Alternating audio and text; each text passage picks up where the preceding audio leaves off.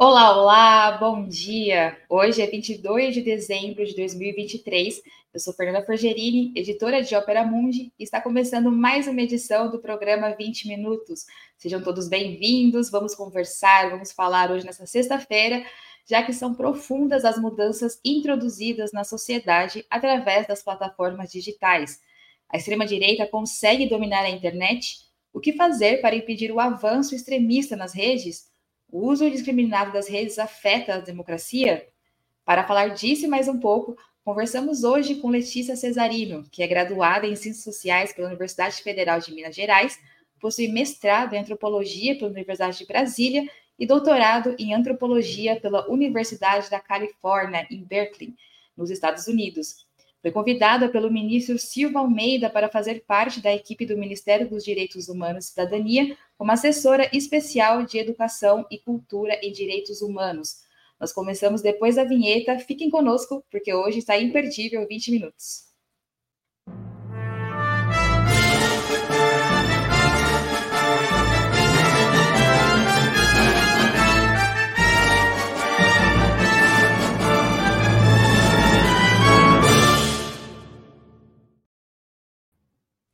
Bom dia, Letícia. Muito obrigada por estar nosso convite. Uma honra ter a sua presença aqui no 20 Minutos.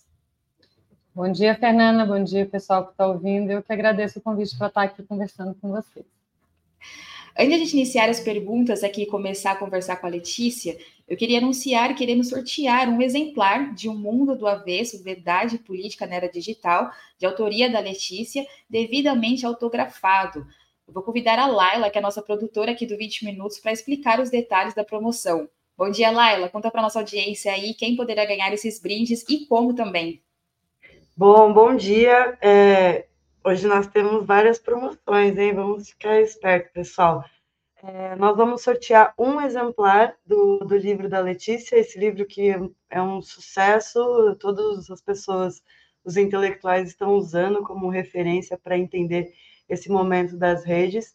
Agradeço já imensamente a parceria com a Albu, certo? Que é a, a, a editora e a Letícia também. Uh, quem acompanha os programas já sabe como faz. É só enviar um super chat ou super sticker para a gente fazer um sorteio no final do programa. Todo mundo que contribuir com super chat e super sticker tem direito a participar do sorteio. Só vale super chat e super sticker, que é o que você pode fazer através do YouTube, no botãozinho de cifra do chat ao vivo. Então, se você está assistindo no Twitter, no Facebook, venham para o YouTube de Opera Mundi, acessem o chat ao vivo e lá vocês vão ver o botãozinho de cifra, que é onde vocês conseguem fazer as contribuições de vocês. Não deixem para fazer muito no final do programa, senão não dá tempo. E você, Fernanda, já quer falar da outra promoção também? Pode ser, Lara. A promoção está com a linha vermelha. Exatamente. É, a editora Linha Vermelha fez vários cartazes e disponibilizou em parceria com a gente é, para fazer também um sorteio durante os nossos programas. Então, no site da editora Linha Vermelha, vocês têm vários cartazes. É, esses são alguns exemplos, né? Todo mundo que contribuir com Superchat e Super Sticker vai também participar do sorteio. Então, vai, a gente vai fazer como? Fez lá seu Superchat e Super Sticker, você está concorrendo tanto ao livro da Letícia quanto aos pôsteres da linha vermelha. Primeiro a gente vai fazer o sorteio do livro da Letícia, depois a gente, quem ganhar, a gente tira da lista e faz um novo sorteio para as pessoas receberem o pôster da editora Linha Vermelha. É, então aproveitem, pessoal, que ainda dá tempo de dar um presentinho de Natal aí para alguém, é, ou ficar para você mesmo, é óbvio, porque são itens maravilhosos que a gente tem hoje aqui. Maravilha? Façam aí seus superchats, super stickers, que no final do programa eu volto para fazer os sorteios. Bom dia a é todos. Isso, pessoal. Obrigada, Laila. Então, a Laila deixou um recado aqui para gente. Um exemplar autografado de O Mundo do Avesso, Verdade e Política na Era Digital, da Letícia Cesarino, nossa convidada de hoje aqui no 20 Minutos. Será sorteada entre os que contribuírem com o Superchat ou super sticker. E também tem a promoção da linha vermelha, que você também fazendo o superchat já vai estar concorrendo, e você tem direito aí, caso você ganhe, de escolher um pôster da sua escolha lá no site da linha vermelha. No, no final do programa lá, ela volta para a gente sortear aqui. Enquanto isso, eu agradeço mais uma vez a participação aqui da Letícia, a gente começar a conversar, uh, Letícia, nesse 20 minutos. Eu gostaria de começar te perguntando o nome que leva o seu livro, O Mundo Está do Avesso, se de fato o mundo está do avesso e se sim, qual seria uma saída possível para esse mundo do avesso? Ou, na verdade, se há uma saída ou se precisamos nos adaptar a ele? Letícia, eu acho que você está mutada, a gente não está ouvindo. Verdade. Agora sim.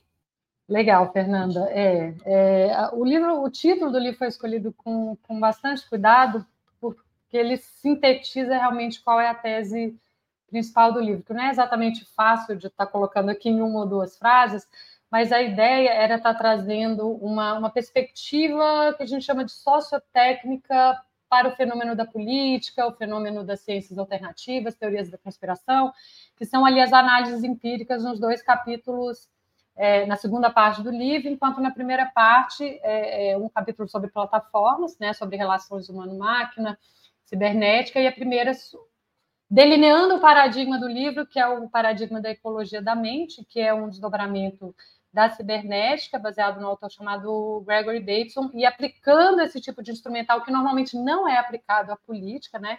Ele é muito aplicado à ecologia, questões de saúde mental, etc., mas é, é, fazendo esse experimento. Né? E aí, o tipo de análise que é feita, que é uma análise mais estrutural, topológica, da política a partir do momento em que ela passa a se digitalizar cada vez mais, ou seja, ela começa a ter um componente de uma agência técnica dos algoritmos para além da agência humana dos atores políticos, a gente começa a ter alguns padrões né, interativos que, que se ressaltam. E o principal deles, que eu foco no livro a partir do estudo de caso dos públicos digitais bolsonaristas e dos públicos antivax, conspiratórios, das ciências alternativas, no caso da pandemia, esses públicos teriam uma topologia comum, uma estrutura comum, que é essa relação com o público principal de espelho invertido, né, ou de dupla inversão, enfim, eu trabalho com conceitos de alguns autores ali da antropologia e de outras áreas também, que têm conceitos diferentes para estar tá falando da mesma coisa, que seria esse fenômeno da dupla inversão, que é um fenômeno que ocorre também na natureza, né, não só nos sistemas sociais, e eu, eu achei que essa imagem, essa metáfora do virar do avesso é a metáfora mais próxima realmente da, daquilo que estava sendo observado ali naqueles públicos. Ou seja, o mundo do avesso é uma tese sobre a relação entre públicos opostos em contextos de crise de confiança extrema. Né? No caso da esfera pública, onde o sistema se desequilibra, o sistema sociotécnico se desequilibra de tal forma que ele não tem outra outra opção, digamos assim, a não ser se dobrar sobre si mesmo e produzir o seu oposto, né? Que são esses públicos que eu chamo de antiestruturais no livro baseado no conceito do antropólogo chamado Victor Turner e usando como exemplo ali a extrema direita e e os públicos conspiratórios no, da, da, Covid, né? Mas não são os únicos. A gente pode estar pensando outros ali também, como que esses públicos vão mudando ao longo do tempo, a relação deles com os públicos do mainstream, de superfície, que seria ali em torno é, da esfera pública convencional, da, do, do, da política democrática, etc. Então, essa topologia dupla, né, que, que que tem uma característica ali do, do que a gente pode trazer o Freud também do unheimlich, né? Que é o estranho familiar, aquele que é igual a mim, só que é o contrário, né? E aquele que é igual a mim, só que é o contrário, ele não pode ocupar o mesmo espaço que eu. Então, as duas partes entram numa relação de ameaça existencial recíproca, que no fim das contas é muito mais parecido com uma topologia, uma lógica da guerra, do que com uma lógica da política democrática propriamente dito, que é uma, é uma das teses ali que eu, que eu avanço no livro, do sentido de que as plataformas, a forma como os algoritmos foram programados para funcionar, não é que eles causam isso num sentido simples de linearidade causa efeito, mas eles aumentam a probabilidade, eles dão uma certa dianteira para esse tipo de, de público antiestrutural baseado numa lógica de guerra e não numa lógica da política democrática estarem ganhando tração na esfera pública no Brasil e em outros países também. Né? Então, o mundo do avesso ele é uma tese que pode ser testada, inclusive, em outros, outros países, outros, outras, outras, outros universos empíricos, além desses que eu analiso no livro. E, Letícia está comentando essa questão desse, desse espelho invertido, né, de olhar para dentro disso, e havia apertado essa questão de adaptar a esse mundo. Você acha que é possível a gente aprender a, a lidar com esse mundo do avesso? Temos, né? Ele está aí, ele está colocado. Então, é, a, a, tem duas, pelo menos duas formas de lidar. Né? Uma é, digamos assim, no plano que às vezes no livro eu chamo de local ou comunicacional, que é esse enfrentamento mais direto, né? ou seja, como que, que as forças democráticas, de esquerda, progressistas, podem estar ocupando, disputando esse terreno dos públicos antiestruturais ou das, das plataformas é, do digital com a extrema-direita e esses, e esses outros públicos do avesso, vamos colocar assim, mas também existe uma ação mais metapolítica, metacomunicativa, que seria agir na própria estrutura que propicia que esses públicos tenham alcance que eles normalmente não teriam. Digamos assim, não é que eles não existiriam, esse tipo de público sempre existiu, a gente pega aí, é, tem vários trabalhos históricos sobre teoria da conspiração, por exemplo, que mostra isso de forma, de forma muito interessante, mas realmente é, é uma tese ali é que a digitalização da esfera pública ela dá uma dianteira, ela dá uma vantagem.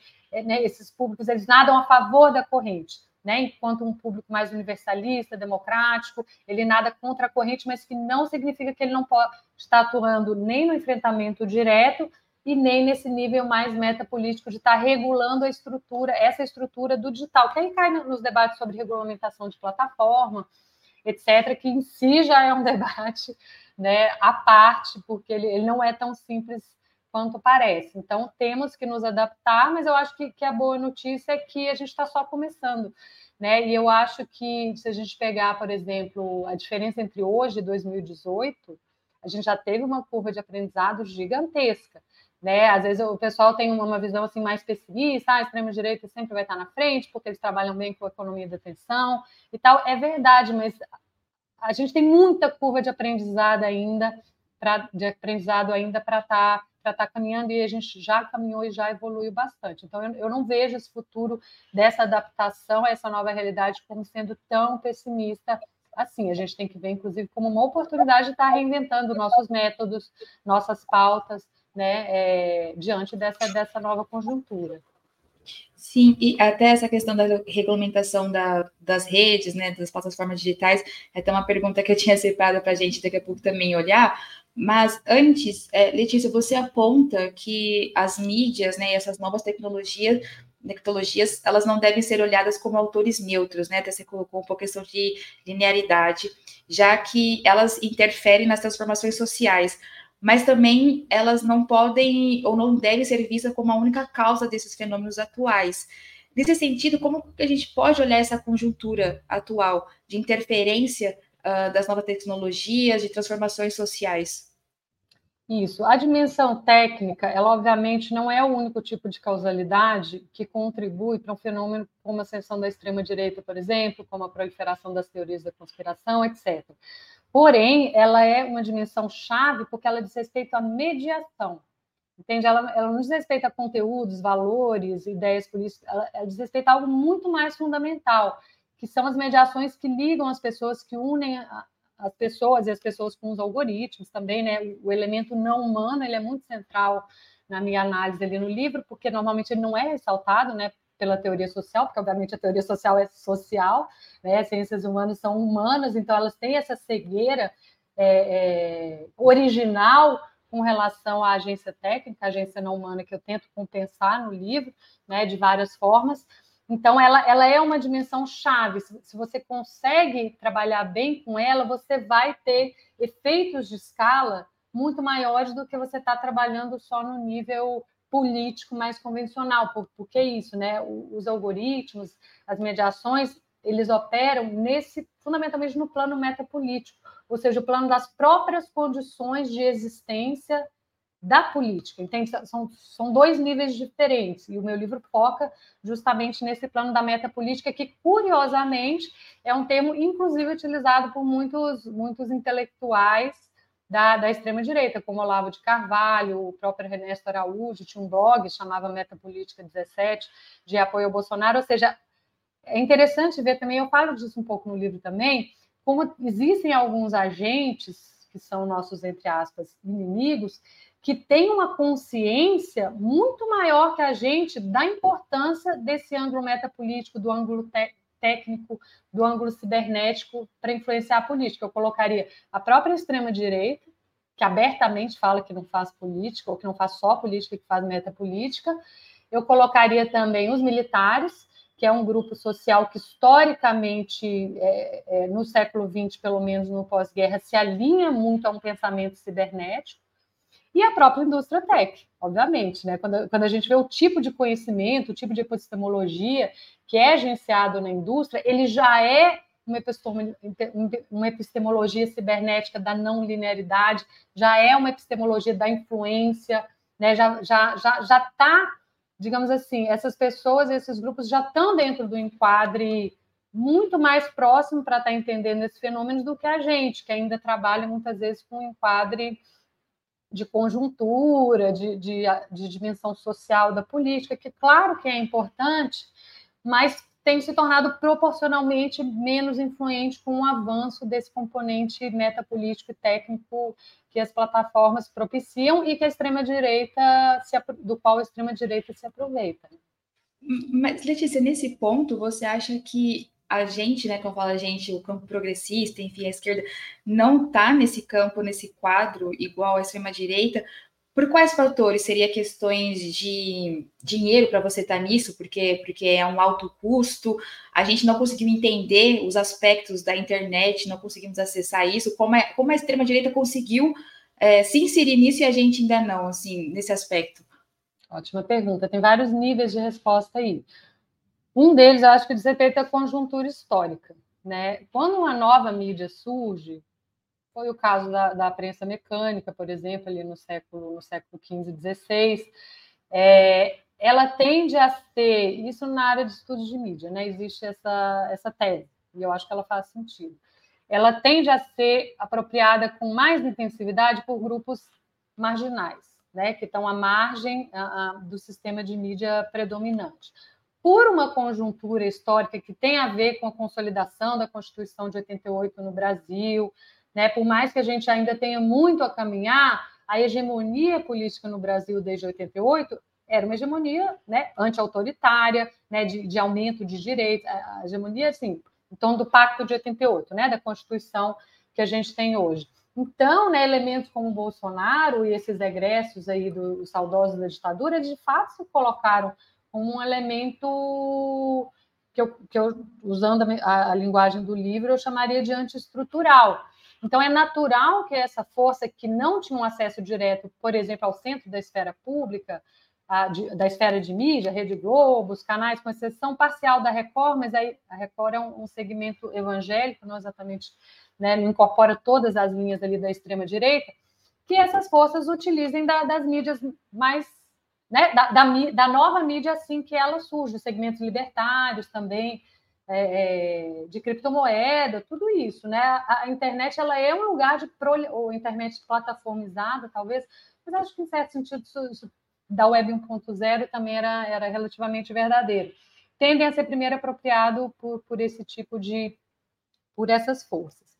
É, e um outro ponto eu acho que diz respeito ao que se entende por ação política mesmo, né? O paradigma da esquerda é o paradigma dos sindicatos, né? Da, da pedagogia, de, de, conscientização, da transformação de classe em si em classe para si, né? Esse é uma discussão, inclusive, que o próprio Gramsci fez em contraposição ao, ao fascismo, tem uma espécie de antipedagogia, né? Eu acho interessante estar retomando também esse, esse debate hoje, mas enfim, né, a, a, o tipo de mediação, digamos assim, que tem sustentado uma política de esquerda, uma política progressista, é um outro tipo de mediação, o movimento social organizado, né, enquanto a mediação digital ela vai ela vai, de novo, dar essa dianteira, propiciar, que eu uso um termo que é um conceito de affordancy, né? Que em português a gente traduz por propiciação. Ela propicia um outro tipo de, de agência política, que é essa que se alinha mais ao que a gente chama de, de extrema-direita hoje, que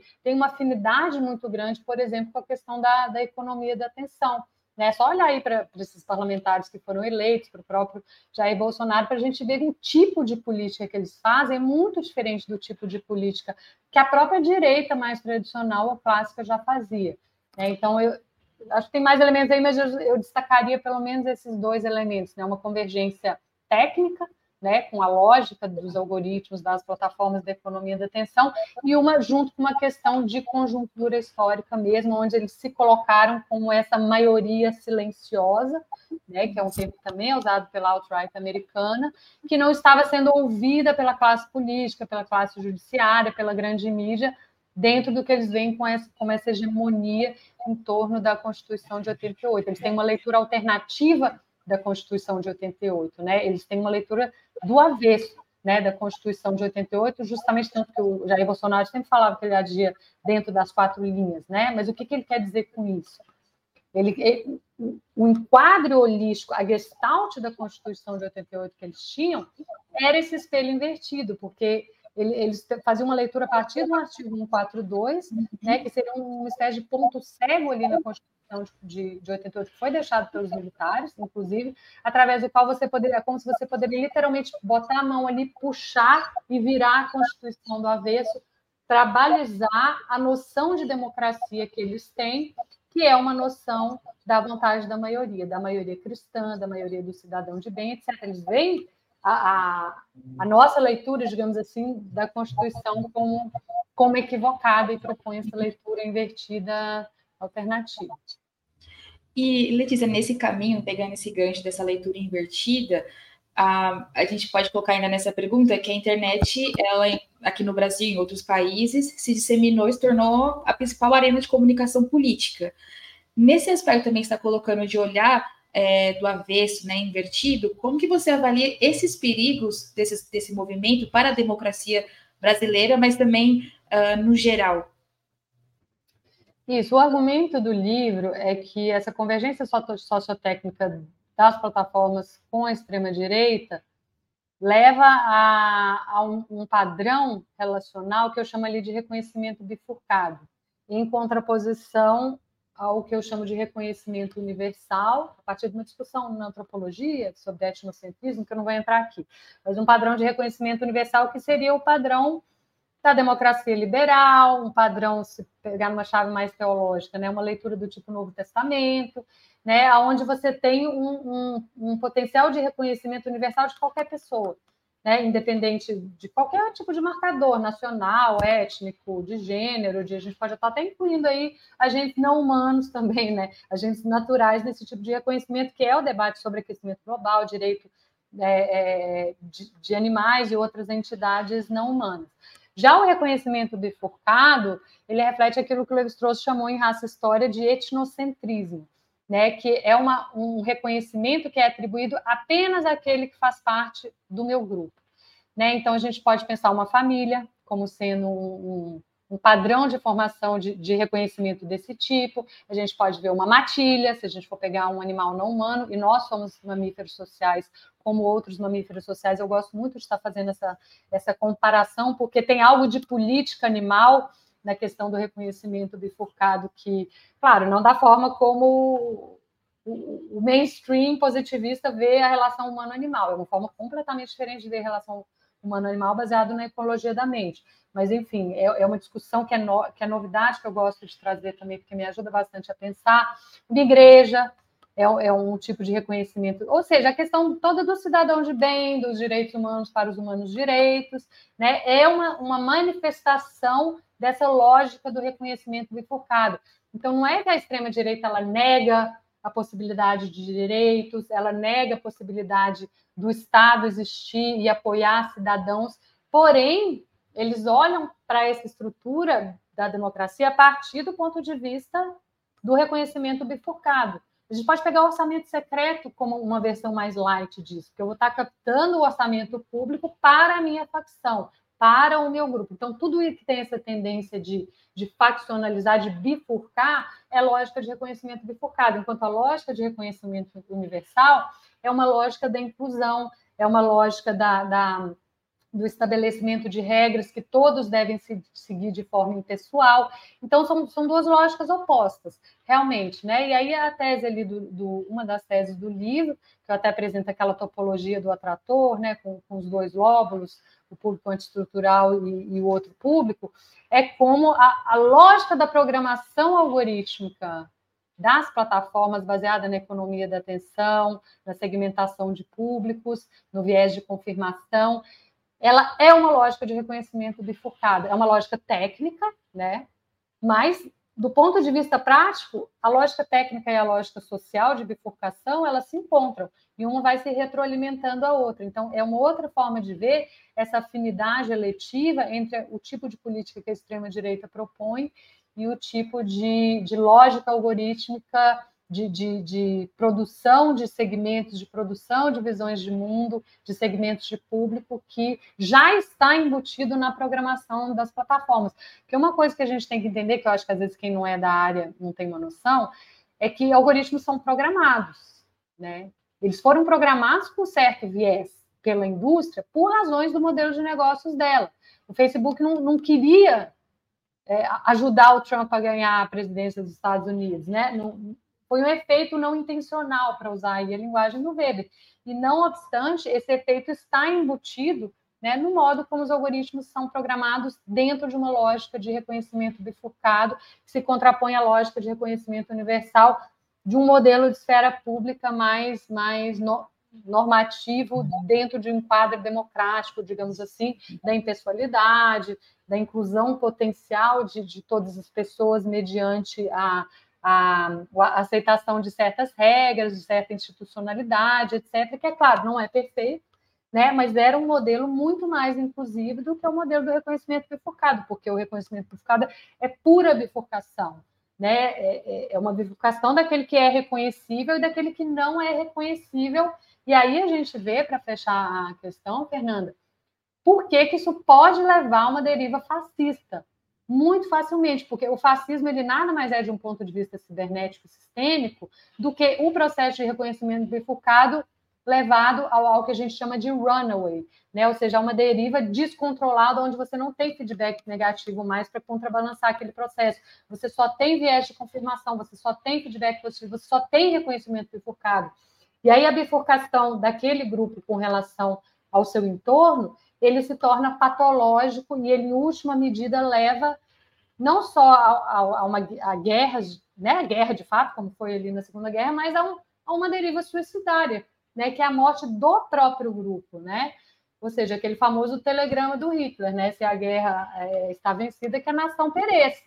Isso é, assim, a, o que seria o reconhecimento bifurcado puro, né? Que é a negação completa do outro enquanto humano, a minha aceitação enquanto humano e, e aquela, aquela né, é, um, é um, um, todo social que se desvencilhou completamente do seu entorno a partir dessa lógica antagonística da guerra que leva né, ao próprio suicídio social. Tem seitas suicidárias, eu falo isso no livro também, não é só o fascismo, né? Tem seitas suicidárias que também levam a essa mesma deriva. A própria questão do aquecimento global, num plano mais macro, pode ser vista como uma deriva suicidária desse tipo, ou seja, é um sistema que está disfuncional, porque o sistema saudável, o sistema funcional, ele tem os dois, ele tem feedback positivo e negativo, né? Ele busca um equilíbrio maior na relação com o seu entorno, né?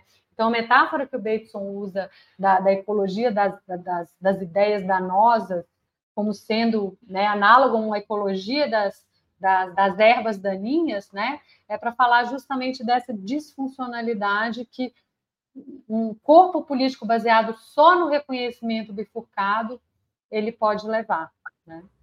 E Letícia, quando você coloca essa questão né, desse bifurcado, colocar os algoritmos é, de que há uma é, alguém por trás ali desses algoritmos, né, que eles são decididos, né, a, a esmo, é, por isso que você faz a defesa de que a, a, regulamentação das plataformas digitais tem que ser baseado nisso, né? Regulamentar as redes e não quem está usando elas, e sim quem, quem cuida delas, basicamente. Isso, porque é, a visão da própria indústria, tá? Isso aí não é teoria da conspiração, é só você entrar para ver. Eles trabalham com uma lógica de influência eles não veem, e tem uma série de saberes ali, economia comportamental, etc., que eles agenciam para estar tá construindo esses ambientes digitais, cujo objetivo é colocar o usuário comum num lugar de heteronomia. Heteronomia é o oposto de autonomia, né? um lugar de ser influenciado. É, então, a, a, o problema está aí, o problema está nessa estrutura que foi montada, né, que é muito propícia, por exemplo, às chamadas operações de influência, operações psicológicas de influência, que tem, tem gente que cai no conspiracionismo também, que tudo vira isso, né, isso aí já, já é um exagero, mas existe, né, a Rússia faz, possivelmente no mundo ocidental também outras, outras, outras, outros aparatos militares também fazem, isso, isso virou normal, tá? É, é, militares em muitos países, em muitas partes do mundo já vêm o terreno digital como um terreno muito básico de, de não só de, de relação geopolítica, mas de relação de guerra também. Então, o usuário comum, por definição, ele é heterônomo dentro desse ambiente. Por isso que na minha cabeça não faz sentido não que não tenha que punir, mas colocar ele como foco da punição. Ele está seguindo fluxos de influência. Eu faço isso, eu falo isso com muita segurança, tá? E, e as pessoas não conseguem ver isso que elas estão sob influência, porque é feito para ser assim. Né? É, é, só ler sobre economia comportamental, sobre o modo, os saberes que a indústria tech agencia para montar esses ambientes digitais, a interface de experiência do usuário, né? Porque a influência ela é mais eficaz justamente aonde o indivíduo não a percebe, porque se ele a percebe, né, acabou, acabou a possibilidade da influência. Então eu falo, eu falo sobre isso bastante no livro no, no capítulo 4, principalmente que é sobre as teorias da conspiração, que também são públicos públicos extremos. Então o usuário está no estado heteronômico sem saber. Então, a gente tem, tem que, na minha visão, por conta disso, focar responsabilização, regulação, controle, etc., nas outras duas camadas, que são quais? Né? É, é uma topologia triádica. Você tem o usuário comum na ponta, que normalmente é um seguidor, né? e um outro tipo de usuário. Os usuários não são iguais na internet. Né? Existe um peso muito grande que, é, que, que se transborda numa, numa experiência qualitativa mesmo, entre seguido e seguidor. O usuário que ele mais é seguido do que segue, né, ele é um intermediário central ali que vai, inclusive, ajudar os algoritmos a segmentarem rede. Né? As plataformas não tratam esses usuários da mesma forma. Né? O YouTube não trata um criador, vocês, por exemplo. Se bem que vocês são muito maltratados pelo YouTube, né? Eu estou sabendo. Mas, enfim, a Fernanda, o Breno, não são igual a pessoa que assiste vocês todos os dias. Então, vocês têm um nível de influência, ou os comunicadores, esses intermediários, têm um nível de influência muito maior na segmentação de rede. E o terceira, a terceira camada é naturalmente os algoritmos, que é a mais importante, né? É a mais difícil de estar tá influenciando, controlando, mas deixar claro também que os, os algoritmos precisam desse mediador para chegar no usuário comum. Né? A relação entre algoritmo e usuário comum, seguidor, ela não é direta, porque quem segmenta a rede no qual o usuário comum vai estar tá recebendo a influência algorítmica, o, o, o seu enfoque, o seu enquadro de realidade, que é sim algoritmicamente mediado, entregue, é o, o intermediário, é o influenciador. Então, o foco regulatório, para mim, tem que recair nesses dois. Né? Você pode fazer educação midiática para o usuário comum, acho super válido, inclusive fazemos aqui, né, lá no Ministério, em outras, em outras áreas do governo estão trabalhando com isso, mas né, regulação de plataforma e alguma forma de responsabilização e de controle do intermediário, principalmente aquele que faz a mediação entre o público radicalizado mesmo, que geralmente não está na internet de superfície, e o público de superfície, é esse, na minha visão, que é, é, o foco central da regulação. E aí a gente não pode ter só regulação, eu acho que a gente tem que ter regulação e tem que ter competição competição nisso que eu chamo da camada de recrutamento da extrema-direita, né? Porque aí eu não sei se, se a gente quer entrar nessa questão, mas eu acho, eu acho uma questão importante.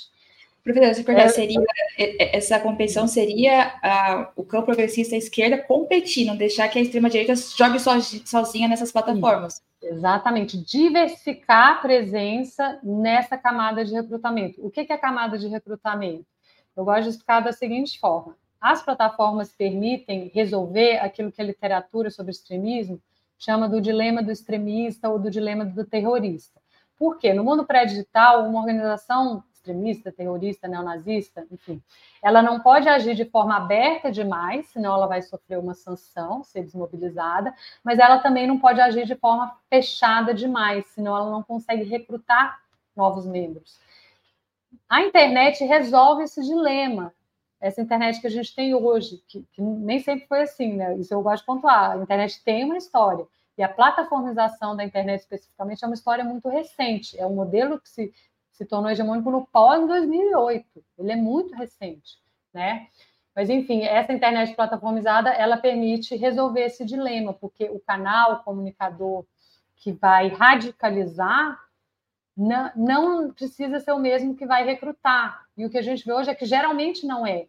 Né? Então, você tem, sei lá, os canais do Telegram, as panelas do Discord, que são essa, esses públicos mais opacos da internet que efetivamente radicalizam, são os públicos mais fechados, que a gente chama de público refratado no livro. E refratado por quê? Porque é como se fosse um, um lago ali, uma água, né? Você tem os subterrâneos que a gente não vê direito, a gente vê sinais ali na superfície, mas a gente não consegue ver.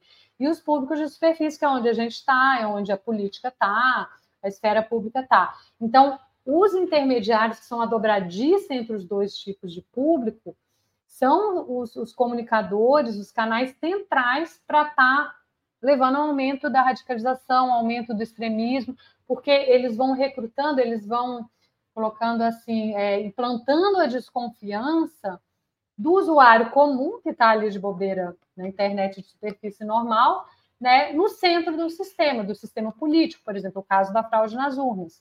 Né, é, é muito típico. Os, os, canais ali, Jovem Pan, né, os, os, parlamentares, o próprio Jair Bolsonaro, as Forças Armadas, né, que incutiam essa desconfiança com relação às urnas eletrônicas, não era quem ia radicalizar. Né? Muitas pessoas radicalizaram ali em segmentos específicos que pediam intervenção militar aberta, etc., que era no Telegram, por exemplo, que era algo mais difícil de se ver na superfície, mas quando a gente olha do ponto de vista ecológico do todo, as duas camadas são a mesma ecologia elas estão conectadas. Um outro exemplo, Brasil Paralelo. Né? Eu, eu, talvez hoje a Jovem Pan sofreu sanções, inclusive foi desmonetizada, etc., é, de forma pioneira no Brasil, eu acho. Né? O, Brasil tem, tem muitos, muitos exemplos até de, de coisas interessantes para estar tá compartilhando com outros lugares, mas o Brasil Paralelo está intocado. Né? E ele, sem dúvida alguma, é um canal central da camada de recrutamento da extrema-direita, dos públicos misóginos hoje, se você for pensar também o que eles estão fazendo com a lei Maria da Penha, por exemplo, e eles estão livres, né? E eles vão ao longo do tempo, ao longo dos anos, justamente, né, como diz assim, puxando pessoas, trajetórias individuais do centro do sistema para a borda, né, para essa borda da camada de recrutamento, aonde a pessoa pode eventualmente encontrar uma toca de coelho dessas e se radicalizar num outro lugar. Isso dificulta muito a questão da responsabilização, né? Porque quando você vai interpelar um ator desse, o que, que eles falam? A gente está só levantando questões. Não podemos ver o outro lado? Por que, que a gente não pode ver o lado da, da, da versão do marido da Maria da Penha? Você está querendo me censurar. É claro que, de um ponto de vista individual, isso pode até fazer sentido, gente, mas no mundo mediado digitalmente, isso não existe. Não existe linearidade. A gente está sempre falando de ecologias.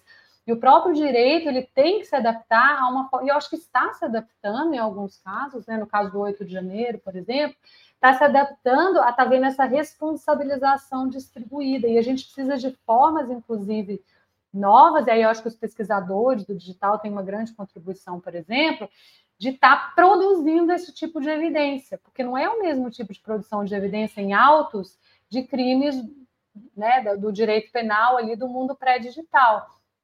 Né? A gente tem que estar tá inovando no próprio âmbito do direito, claro que muita coisa dá para fazer com as leis que já existem, né?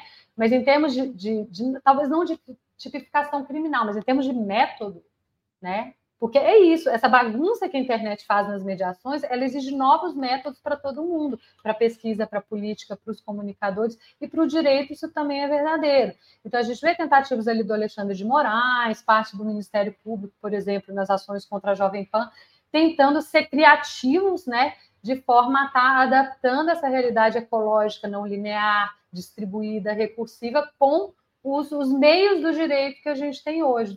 Né? Mas é, é, ainda tem muito a ser feito e entendido nesse sentido. Então, camada de recrutamento, para mim, é central. Se você consegue agir ali no controle dos comunicadores que recrutam para o extremismo e você diversifica a competição nessa camada, eu acho que ali, assim, o extremismo ele não vai desaparecer, ele sempre teve aí, mas ele vai ser obrigado a submergir cada vez mais, e isso já é suficiente para mantê-lo num estado de franja, né? Porque o problema não é, você tem células neonazistas aí, enfim, sempre houve, né? O problema é quando elas começam a ter esses canais de recrutamento na superfície, e é isso que faz com que elas cresçam, elas não crescem no subterrâneo, né? Elas não têm geração espontânea, elas crescem recrutando jovens, adolescentes, etc., a partir da superfície.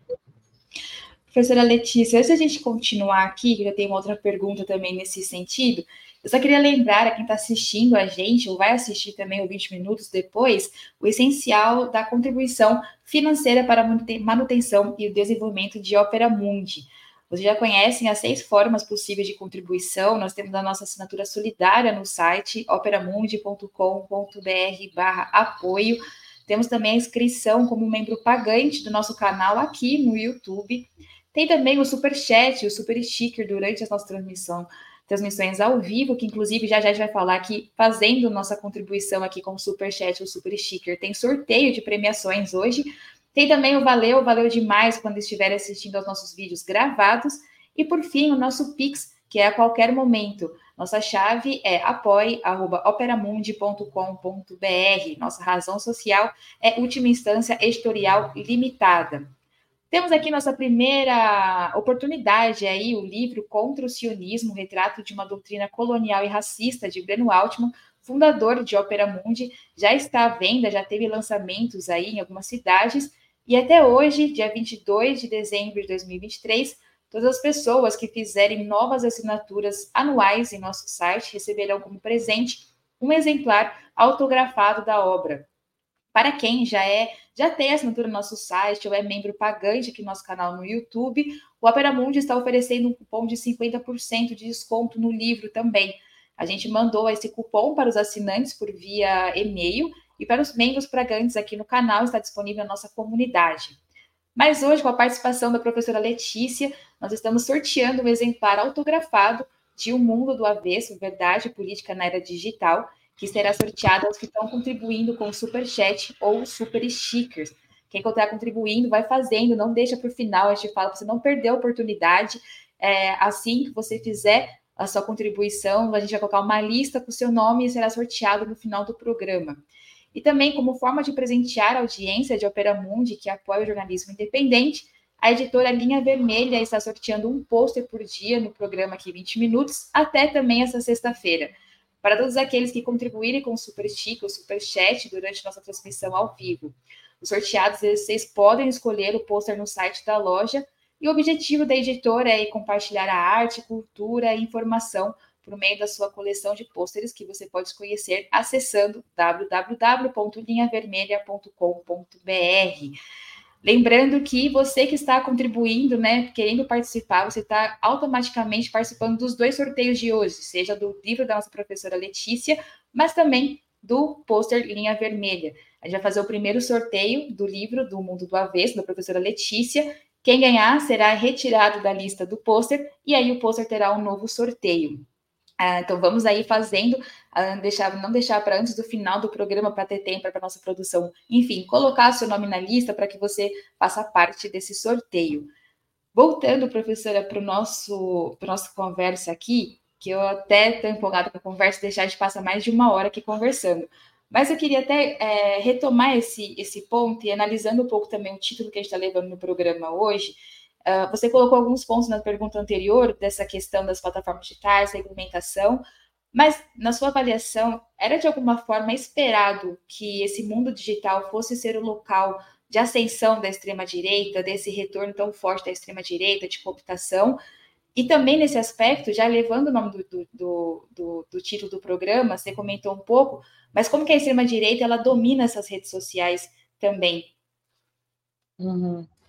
É, eu acho que as coisas já mudaram um pouco, assim, né? É, de acordo com o argumento, o tipo de, de tese do livro, sim, seria esperado que, é, em retrospecto, claro, uma análise retrospectiva, porque, assim, é, nesse tipo de ambiente justamente circular, não linear, é muito difícil você fazer previsão no sentido que a ciência social fazia no período fordista, ali no período de maior linearidade, vamos colocar assim, né, período pré-digital. Mas é, 2018 revelou, digamos assim, que a força antiestrutural no Brasil era a extrema-direita, que é algo que realmente estava latente ali, digamos assim, e que as plataformas permitiram que viesse à tona, esse movimento mesmo de vir à tona, que são metáforas que eles mesmos usam, né? Ah, o gigante que acordou, etc. Claro que teve etapas, teve ali o o impeachment da Dilma, né? Tudo isso até chegar na, na foi um processo, né? Até chegar na, na eleição Jair Bolsonaro, que eu acho que foi realmente aquele momento de explosão, sabe? Só que desde esse momento de explosão, a gente já começa a notar um pouco, digamos assim, é, tá me vendo só o termo em inglês, mas um pouco assentando, digamos assim, né? A poeira se assentando um pouco. Então, assim, é, Algo que me parece muito importante é que o Jair Bolsonaro não esteja na cadeira da presidência. É porque até as análises que a gente fazia, que eram análises de métodos mistos é, qualitativas, mas também computacionais, mostravam que o mediador entre os dois tipos de público, o público extremo e o público de superfície, é o agente central, e o Jair Bolsonaro era o grande mediador durante todo o, o, o mandato dele. Sem ele, não é que você não tem mediadores, mas essa mediação está mais fragmentada. Então, você vê ali pessoas é, é, ganhando tração na economia da atenção, Nicolas Ferreira, o próprio Gustavo Gaia, que vem do YouTube, né, vem desse lugar, e alguns outros ali que estão distribuindo né, esse, esse papel de mediador de dobradiça que o próprio Jair Bolsonaro fez, concentrou, digamos assim, durante o mandato dele. Isso é bom? É bom. Qual que é o perigo aí? Que é algo que uma tendência que a gente já está observando e não é só no Brasil, em outros países também. É que sem esses, esses grandes mediadores, os, os famosos populistas, né, o, o, Trump, o Bolsonaro, etc., na cadeira da presidência, essa fragmentação, no certo sentido, ela pode ser pior, sabe? Porque a extrema-direita, o que ela fez, parte do que ela fez nessa nova fase, é se voltar para públicos mais capilarizados né? A questão dos conselhos tutelares, por exemplo, aqui no Brasil, eu acho que é um dos, dos principais exemplos disso. Né? Elas, estão mais de baixo para cima, né? elas estão recrutando de forma mais capilar. Isso talvez seja mais eficiente do que você recrutar 50% ou 55% dos, do, dos eleitores em uma eleição para o executivo, porque tende a ser mais perene, tende a ficar mais orgânico. Né? E agora a gente começa a ver, por exemplo, a questão do Senado. Né? É, o modelo de três senadores por estado, que foi pensado para uma outra configuração, isso aí é muito perigoso, porque a extrema-direita ela ainda se sai muito bem em eleições parlamentares, aí não só em nível federal, mas também é, é, estadual e municipal. E com o tempo, à medida em que as eleições vão se passando, e eles têm inclusive deslocado parlamentares de centro, centrão, centro-direita, né? Olha aí, Damares Alves, Moro, Jorge Seife, né? São, são dezenas de, de senadores de extrema-direita que a gente tem hoje. Eles podem chegar num ponto, isso na Câmara também, mas como na Câmara é mais gente, né? Isso pode demorar mais para acontecer e tem um domínio do centrão maior ali, né? Mas no Senado é muito perigoso essa, essa balança já se inverter. Eles conseguirem maiorias ou quase maiorias no Senado Federal. E aí isso tem repercussões para o sistema dos três poderes inteiros. Né? Então, essa, essa, essa mudança da, do modo de operação ou de eficácia da extrema-direita nas redes, que foi um, na época do impeachment da Dilma, foi outro na eleição de Bolsonaro em 2018, foi outro em 2022. Agora a gente tem que observar como que isso está se transformando e se perenizando como uma força potente para estar ganhando eleições parlamentares. Né? Então, às vezes, eu até brinco assim, gente, todo mundo tem que sair candidato. Sabe essa coisa da esquerda que talvez é um pouco, ah, tal pessoa ganhou projeção, já quer sair, já quer sair deputado, já quer sair vereador. Não, gente, sai, sai todo mundo. Assim, a gente tem que ocupar. Eles são muito bons em ocupar esses espaços é, da economia da atenção, e hoje em dia política eleitoral e economia da atenção estão muito fundidos, né? É, principalmente para, para os parlamentos, mas enfim, não apenas. Então, é, essa eleição de nicho, eles são muito bons nisso, né? Eles vão fazer cada vez parlamentares nos três níveis federativos. Eu acho que a gente tinha que estar olhando para mais cuidado com isso e estar tá competindo mais com ele também nos termos em que eles recrutam. Porque o complemento que eu ia fazer à sua última pergunta é que vamos pensar aqui, o Opera Mundi é um bom canal para estar competindo na camada de recrutamento? Eu imagino que algum, algum nível de competição vocês consigam fazer, mas vocês são um canal de esquerda, que tem uma linha política clara.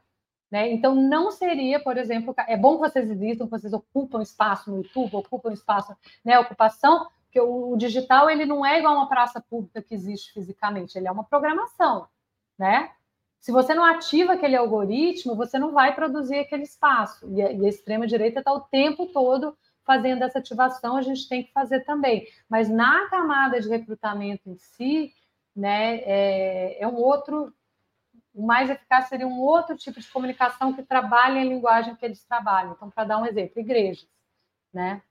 A linguagem política e a linguagem teológica já estão fundidas nesse tipo de público. Então, você não vai recrutar ninguém dentro de igreja com um discurso laico, com um discurso. Você tem que ter uma linguagem progressista teológica, que é o que alguns pastores, como talvez o mais conhecido é Henrique Vieira, que está no parlamento, enfim, né, competir não só no mesmo espaço, mas com a mesma linguagem. Né? Isso é muito mais difícil, porque aí, de novo, aquela sua pergunta, por que, que a extrema-direita é, é, mais eficaz? Uma das razões também é essa, né? Esse discurso mágico, religioso, espiritualista, ele é uma característica do nosso tempo, né? Que alguns antropólogos chamam de millennial capitalism, né? Capitalismo milenarista, que é uma coisa que depois de 2008 veio só se fortalecendo. Então, como que a esquerda compete com essa gramática mágica, holística, que traz figuras transcendentais para dentro da política. A gente não tem uma familiaridade, a gente não fica bem nesse papel. Né? Mas se você for pensar, né, a SEBS, a própria Teologia da Libertação, a própria esquerda tem um, uma bagagem histórica de estar tá também trabalhando uma linguagem teológica, de teologia política, vamos colocar assim. Né? A questão é que a gente, é, o próprio meio religioso, espiritual, mudou e está mudando muito, então, né, mais atores por parte do campo progressista democrático precisam também estar tá falando essa linguagem e competindo nessa camada de recrutamento. Se você consegue é, equilibrar a balança de forças, por exemplo, no campo evangélico, que é só uma parte do eleitorado, mas ele tem um peso tão grande que você vai conseguir efeitos de escala no eleitorado como um todo. Então, por exemplo, eu também colocaria como um outro ah, todo mundo já sabe, né? Que é um, é um, um segmento central para estar tá competindo, mas ele tem que ser competido, tem que se competir com a linguagem própria daquele segmento e não com essa linguagem mais convencional da esquerda. Né? É, professora Letícia, uh, você foi convidada pelo ministro Silva Almeida para fazer parte do Ministério dos Direitos Humanos e Cidadania e foi anunciado que iria chefiar uma equipe que fosse responsável por montar um plano de cidadania digital para a pasta, né, para o Ministério da Direitos Humanos e Cidadania. Um plano que englobasse as áreas de comunicação, educação e mídias digitais. Nesse aspecto do que a gente está colocando aqui, quando você coloca né, da, da pessoa, do, do receptor, enfim, da sociedade que já está inserida também na internet, como que trazer essa pauta para a sociedade? Uh, e, explicar isso, né, essa questão que está, como você hoje colocou para a gente, da regulamentação, quem tem que ser regulamentado, plataformas digitais, né, o uso que está sendo mal utilizado, como que isso dentro do Ministério também é colocado?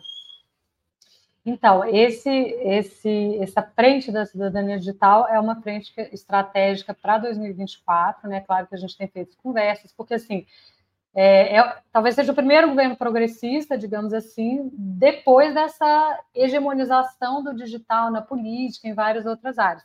Então, a esplanada inteira tem políticas digitais, né? praticamente todos os ministérios têm. Então, foi muito essa, né, esse ano, essa, essa, esse procedimento da conversa, de estar entendendo o que cada um está fazendo, o que, que né, é jurisprudência de cada ministério o que, que pode ser uma colaboração interministerial, por exemplo, também com o Congresso Nacional na questão da regulamentação, etc. Mas a boa notícia é que essas conversas estão caminhando, né? Existe uma vontade de estar trabalhando junto para estar abordando essa, esse, essa, essas questões nas suas várias facetas, né? Porque ela é transversal, a questão de saúde, praticamente todo o ministério que você pegar vai ter uma transversalidade da questão do digital. E no Ministério dos Direitos Humanos é a questão dos direitos fundamentais e do acesso à cidadania. Né? Então, é algo que a gente vai estar trabalhando a partir do, do ano que vem. E parte disso, eu acho que inevitavelmente vai passar pela questão do letramento digital, educação midiática, mas não no sentido simples do termo, ah, vamos ensinar as pessoas idosas a não caírem em golpes na internet. Claro que isso é super importante e tem que ser feito, mas o usuário comum ele tem o direito de saber o ambiente de influência no qual ele está inserido. Né? Ele tem direito de saber o que está atrás da tela, como os algoritmos funcionam, como os vieses técnicos que a indústria, né, as, as big techs imputem nesses algoritmos, e aí sim ele, ele pode começar a ter uma autonomia para estar tá tomando suas decisões, porque como ocorre hoje, né, de forma alguma é o que está acontecendo, mas muita gente né, não, não sabe, não tem consciência, e na minha experiência, até nos debates em torno do livro, né, que a gente tem feito aí no último ano, é muito interessante quando as pessoas têm essa realização, né, o anglicismo, essa, né, vem a, consciência isso, ainda que de forma rudimentar, um pouco, ah, então é por isso, né, então é por isso que aquela propaganda vem para mim, então é por isso que eu me sinto cansado, que eu me sinto exausto, né, durante a pandemia de estar em tela o tempo todo, é um processo que eu uso um termo enfim, de desalienação técnica. Né? O usuário ele precisa ser desalienado tecnicamente, não adianta ele se desalienar, digamos assim, só politicamente. Então, a autonomia do cidadão diante da indústria, diante da tecnologia, né, é, eu acho que esse é um requisito básico. Né? O cidadão ele tem que ter essa autonomia, ele tem que ter essa consciência e tem toda uma pedagogia que precisa ser construída em torno disso. Já existem bons modelos no terceiro setor, na sociedade civil, é, mas é preciso que isso chegue nas escolas, né? É possível que isso chegue, é preciso que isso chegue em adultos, em pessoas idosas. Aí tem diferenças geracionais em como se fazer letramento midiático, porque tem um gap muito grande na forma como a tecnologia é vista e utilizada, né? Ou seja, é um desafio gigantesco, mas a boa notícia é que já, já tem essa consciência dentro da política pública. Esse ano foi realizado pela, pela SECOM o primeiro seminário de educação midiática, que a gente participou também. E é um caminho que tem que ser feito com participação social. Eu acho que isso aí é uma diretriz desse governo, é uma diretriz da gestão Silvia Almeida também.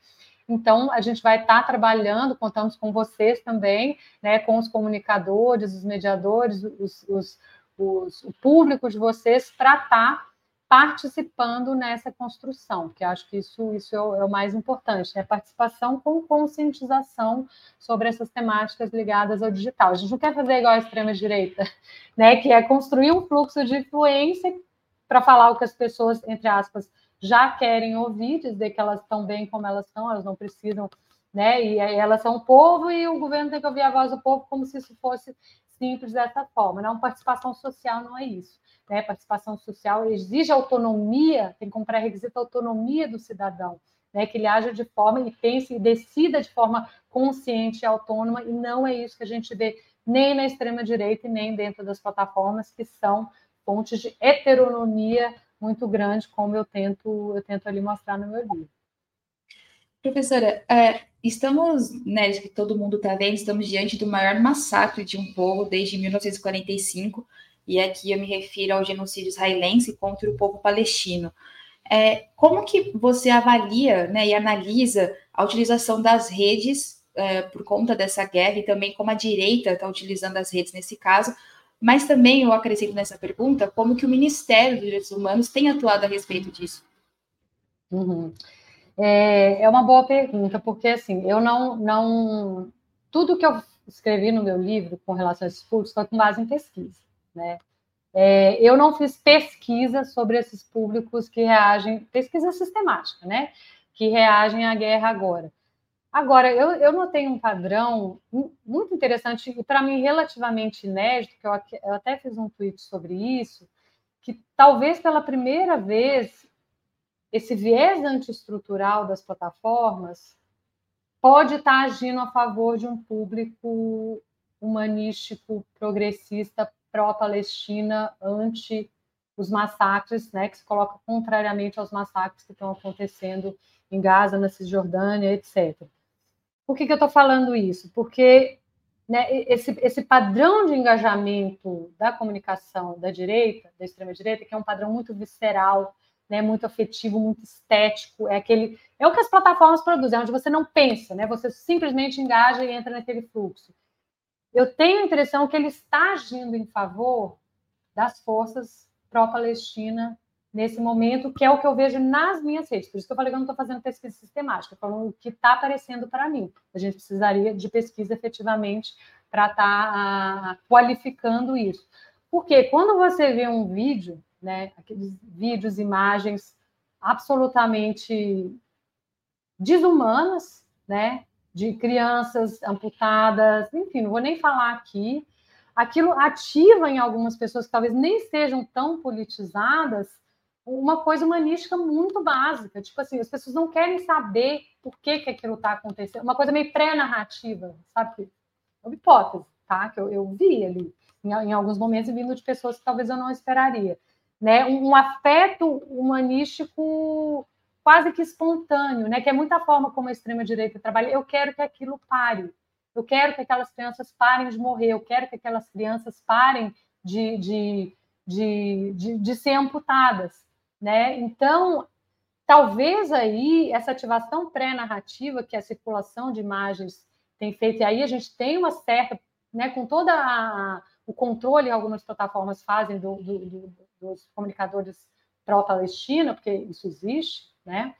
É, essas imagens estão vindo à tona, elas estão nos aplicativos de mensagem, elas estão nas plataformas de superfície também. E nesse caso, essa característica que em outras conjunturas beneficiou a extrema-direita, ela pode estar beneficiando as forças anti-genocídio, né? Hipótese ser testada, e se isso está acontecendo, isso é uma boa notícia, né?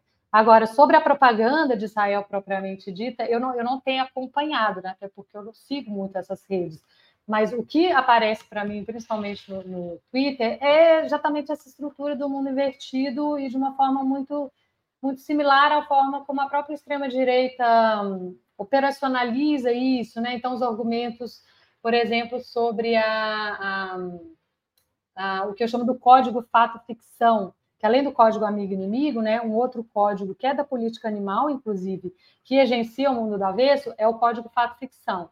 Então, ah, na verdade, embaixo do hospital em Gaza tem um túnel do Hamas, ou seja, essa política da visibilidade do, do que é o fake, do que é o fato, né, a, a narrativa das Forças Armadas israelenses, etc., está o tempo todo, da mídia né, sionista, está o tempo todo agenciando esse, o código fato-ficção nesse sentido. Né? Então, é, é, muito característico dessa lógica do mundo avesso que eu coloco ali, então a gente pode colocar como uma hipótese que a contraposição entre os dois tipos de público está se dando dentro de uma lógica do mundo invertido também, né? E aí, com relação à questão do Ministério dos Direitos Humanos, assim, eu não, não, não estou aqui como, como assessora, né? Claro que eu, eu posso colocar minha opinião pessoal com relação a isso, inclusive tenho colocado, está lá no meu Twitter, é só você entrar e ver, e o ministro em si, ele também já publicizou a sua, a sua posição com relação a isso, muito alinhada com a posição do governo federal, inclusive, né, várias vezes, e, enfim, tem toda uma questão também de, de jurisprudência ali, né, é um, é um, tema que acaba recaindo mais sobre os, os setores do governo que lidam com, com a política internacional, né, mas, enfim, a minha posição se alinha se alinha bem à posição do, do próprio presidente Lula, né, de muitos países no mundo que votaram na resolução, exceto quatro, né, recentemente, pelo cessar-fogo permanente. Né. E Letícia, você colocou agora o final de, de não estar como assessora, mas eu queria te fazer uma última pergunta que envolve um pouco isso ainda em relação ao ministério e também a questão da guerra Israel-Palestina, que o Estado de Israel tem utilizado suas organizações para convênios através dos quais impõe no conceito de antissemitismo a crítica ao sionismo e a existência do Estado sionista. As prefeituras de São Paulo e do Rio de Janeiro assinaram convênios com esse conteúdo nesse sentido, olhando como essa da, da assessora né, especial da, da educação dentro do, do Ministério dos Direitos Humanos, como o Ministério, como a pasta, ele analisa esse tema? Então, na, na, no meu trabalho como assessora, isso, isso não apareceu e eu não conheço os convênios do, do qual você está falando, sabe? Então, seria até leviano da minha parte estar comentando sobre né, processos os quais eu, eu desconheço. Mas, enfim, é, essa guerra ela, ela mostra que muita coisa está mudando. Né? Ela, ela, de fato, ela não é uma, uma guerra como outra qualquer, né? porque você está ali no centro da geopolítica que se consolidou no pós-guerra, né? E, e, claro, essas questões eventualmente podem acabar rebatendo no nosso trabalho, né? Mas o tipo de, de política pública que a gente avança, né? Isso, isso não é, enfim, da nossa jurisprudência direta, né? Mas é algo que certamente a gente ficar atento e estar tá pensando e ter uma mente aberta sobre porque assim as coisas mudam, têm mudado muito rápido, né? E essa é uma área muito sensível, a gente fica até assim é, hesitante de estar, tá, eu pessoalmente, né, expressando opiniões, sendo que não é uma área da minha especialidade. Eu tenho minha posição política, obviamente, né? Mas eu não, não tenho nem de perto o tipo de de inserção que, por exemplo, vários convidados que vocês tiveram aqui no Opera Mundi, né, o próprio Breno, imagino que você também, né, Fernanda, tem para estar tá falando com autoridade, com autoridade, em mais detalhes, né, aprofundando mais com relação a essa, esse conflito em específico, né? Mas ele é um conflito que tem reverberações globais, né? Sem dúvida alguma, ele não é um conflito localizado. Né? Sim. Letícia, queria te agradecer a participação aqui no 20 Minutos. Mas antes, a gente sempre tem aqui duas perguntas que, que o 20 Minutos faz com os convidados antes das pedidas. E a primeira dela, queria saber qual livro você gostaria de sugerir aos nossos espectadores. Eu pensei num livro recente que eu comecei a ler, ainda não acabei, mas estou é, achando bem interessante, que é o livro novo da Naomi Klein, que chama Doppelganger. É, infelizmente ainda não tem traduzido, acabou de ser lançado, mas ele fala justamente, ele trabalha esse mesmo tema do meu livro, né, do, do, do, mundo do espelho invertido, mas a partir de um ângulo muito diferente, né, que é o ângulo dela como jornalista, como a doppelganger dela, né, que, que enfim, ela conta toda a história ali, desse ponto de vista também trazendo outros ângulos, inclusive eu não cheguei ali ainda, mas parece que ela tem uma discussão também sobre, sobre o conflito Israel-Palestina a partir dessa, dessa desse viés também. Então, parece um livro legal, recente para estar tá recomendando. Boa. Para fechar, a segunda é qual filme ou série poderia indicar também a quem nos acompanha? Ah, aí a questão do, do, filme ou série, eu gosto de dizer, eu tenho um certo orgulho de ser uma pessoa que nunca assistiu uma série. Em parte é por espontaneidade, em parte porque eu gosto, como antropólogo, de manter um certo estranhamento de uma certa cultura contemporânea que que não sei, é algo que eu meio faço questão, mas também nunca me interessei. Agora, filmes, né? Também não, não, sou muito de ver filmes, mas tem um filme que é um documentário mais antigo, só que ficou muitos anos indisponível, era muito difícil de achar, e recentemente eu vi que ele foi colocado no YouTube, muito provavelmente por conta daquele hype do Barbenheimer, né? Do filme Oppenheimer, que é um documentário sobre Oppenheimer e o projeto Manhattan, chamada, chamado The Day After Trinity é um documentário de 81, então ele tem uma estrutura narrativa muito diferente desses documentários que, que a gente tem hoje, mas que eu gosto. Ele não tem música, ele não tem, ele é só entrevista com as pessoas que participaram do projeto Manhattan, com o irmão do Oppenheimer e as, as, as imagens da época, né? E é um documentário que me marcou muito, porque eu assisti quando eu era assistente de pesquisa da Laura Neider, que é uma antropóloga da Universidade de Berkeley, que foi muito pioneira. Hoje ela é uma idosa, ela é uma velhinha, né? mas ela foi pioneiríssima no, no, no, estudo antropológico de elites, né, elites econômicas, elites científicas, uma época que nem antropólogo homem fazia isso, lá nos anos 50 e 60 ela já fazia. E é um documentário que ela gostava de passar em sala para os estudantes, porque ele mostra essa questão, ela não colocaria dessa forma, tá? Mas para mim, hoje eu leio dessa forma, e por que, que ele me marcou? Essa questão da heteronomia colocada de forma muito forte. Né? Ou seja, como o combate ao nazismo ali nos Estados Unidos e os cientistas do Projeto Manhattan foram recrutados, eles foram isolados em Los Alamos, né? isolados da sociedade, era um projeto secreto, e eles entraram nesse fluxo de influência heteronômica, digamos assim, das Forças Armadas americanas, porque eles tinham que chegar a qualquer custo naquele objetivo final, que era acabar com o nazismo, salvar a civilização ocidental, toda essa estrutura de ameaça existencial que a gente vê na extrema-direita hoje, inclusive, e o depoimento muito interessante daqueles cientistas décadas depois de como eles nunca cogitaram em parar, né? nem depois que a Alemanha se rendeu não estava colocado no quadro cognitivo deles, a gente não precisa seguir com isso. Né? Como eles tinham que, que terminar o artefato, que era a bomba de plutônio e urânio, e como que eles tinham que testar aquele artefato. Né? Então, Trinity é o nome desse primeiro teste que é feito ali no, no Novo México, e como depois dele se torna inevitável que os outros dois acontecessem com pessoas humanas, que foi Hiroshima e, e, e depois Nagasaki, né? E como que alguns desses cientistas depois racionalizaram e lidaram com isso, é, inclusive o próprio Oppenheimer, que tenta manter um controle ali da, da, da, daqueles artefatos, não consegue, é aligiado, né? E esses outros, muitos deles, inclusive o próprio Gregory Bateson, que trabalhou no, no esforço de guerra, também ele se desilude completamente com é, é, a forma como eles foram usados, digamos assim, numa estrutura que era um espelho invertido da, do fascismo, né? Se a gente for pensar. Aquilo foi, fala-se muito do Holocausto, obviamente, que foi um, um, um, tipo de uma atrocidade massiva industrial, né, com formato industrial, mas as duas bombas, né, que os Estados Unidos lançou em Hiroshima e Nagasaki, também são uma demonstração dessa capacidade da atrocidade massiva por parte de um país, uma nação que se diz democrática, que se diz né, é, aberta, etc. Então, como a guerra, ela é sempre ruim nesse sentido, porque ela produz esse, esse espelho invertido, onde você, né, tudo está justificado, porque você tem que acabar com aquela ameaça existencial que é o inimigo. Não sei se eu fiz jus ao filme, né, mas é um, é um filme muito interessante que ele traz vários desses elementos que ainda são relevantes para a gente estar tá pensando a relação humano-máquina, né, máquina, né, a, tecnopolítica hoje também.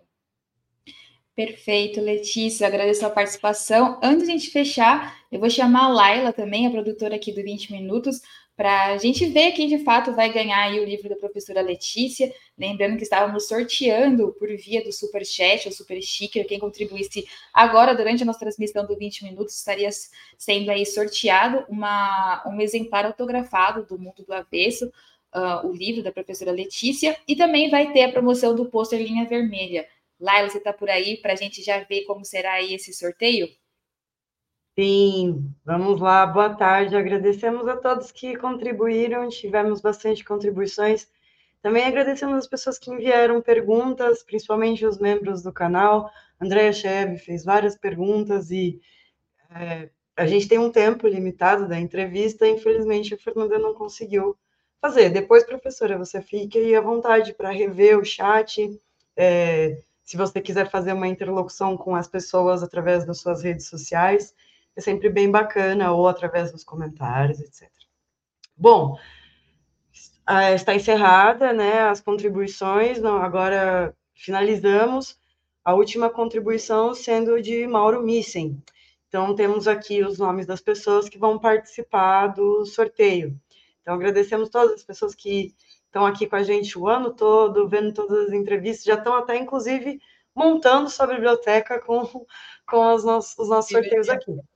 Só que temos um pequeno detalhe: como a editora está aqui no Sudeste e a professora está lá em Brasília, nós já estamos com o livro e a professora não vai conseguir autografar. Então, vocês prestem atenção nos eventos em que a Letícia vai estar na sua cidade e vá com o seu livro é, receber o autógrafo dela, tá?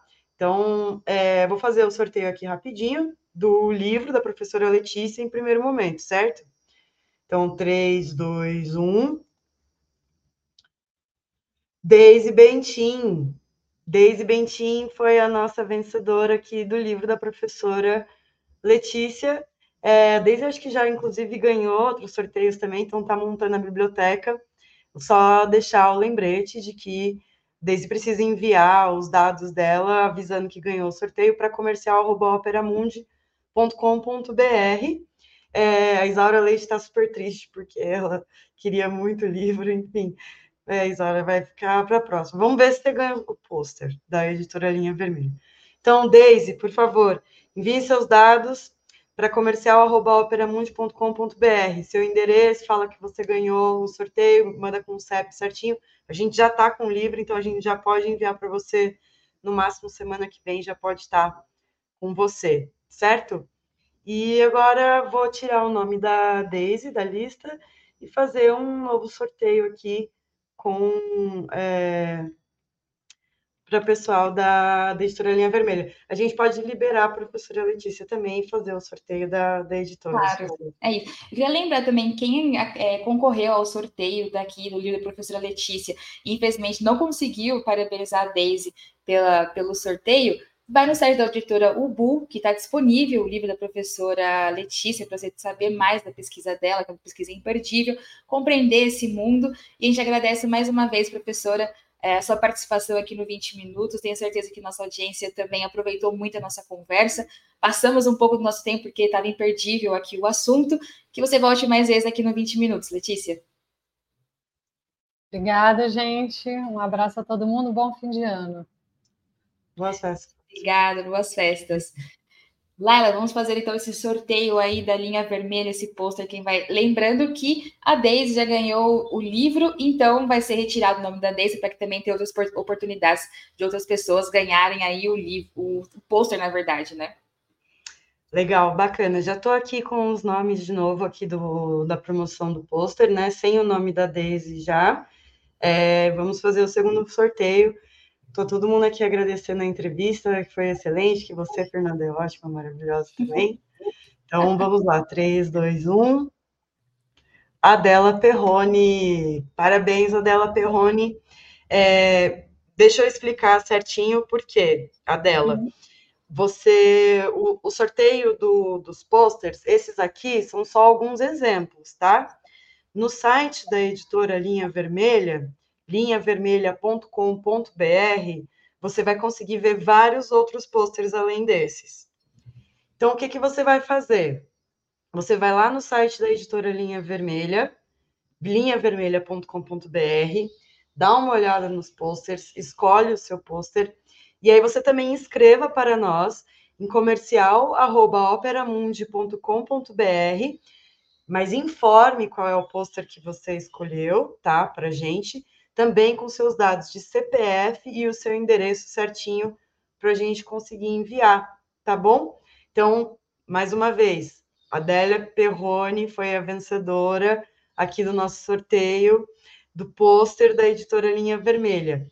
No site da editora Linha Vermelha.com.br, você vai ter como ver vários pôsteres além desses que estão na tela. Escolhe seu pôster e informa para gente em comercial arroba operamundi.com.br. Maravilha? Então é isso. Parabéns, Adela, parabéns, Daisy. E vamos todos ter um excelente final de semana, boas festas.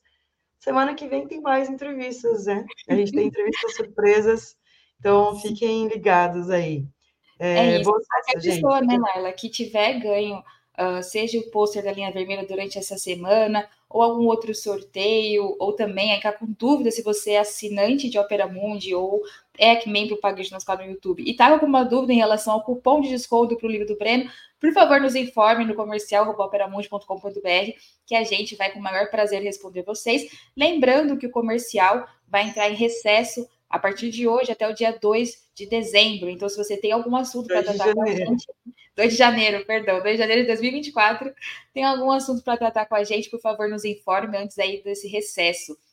É isso, gente. Como a Laila falou, semana que vem temos aí alguns 20 minutos surpresas para fechar esse ano 2024.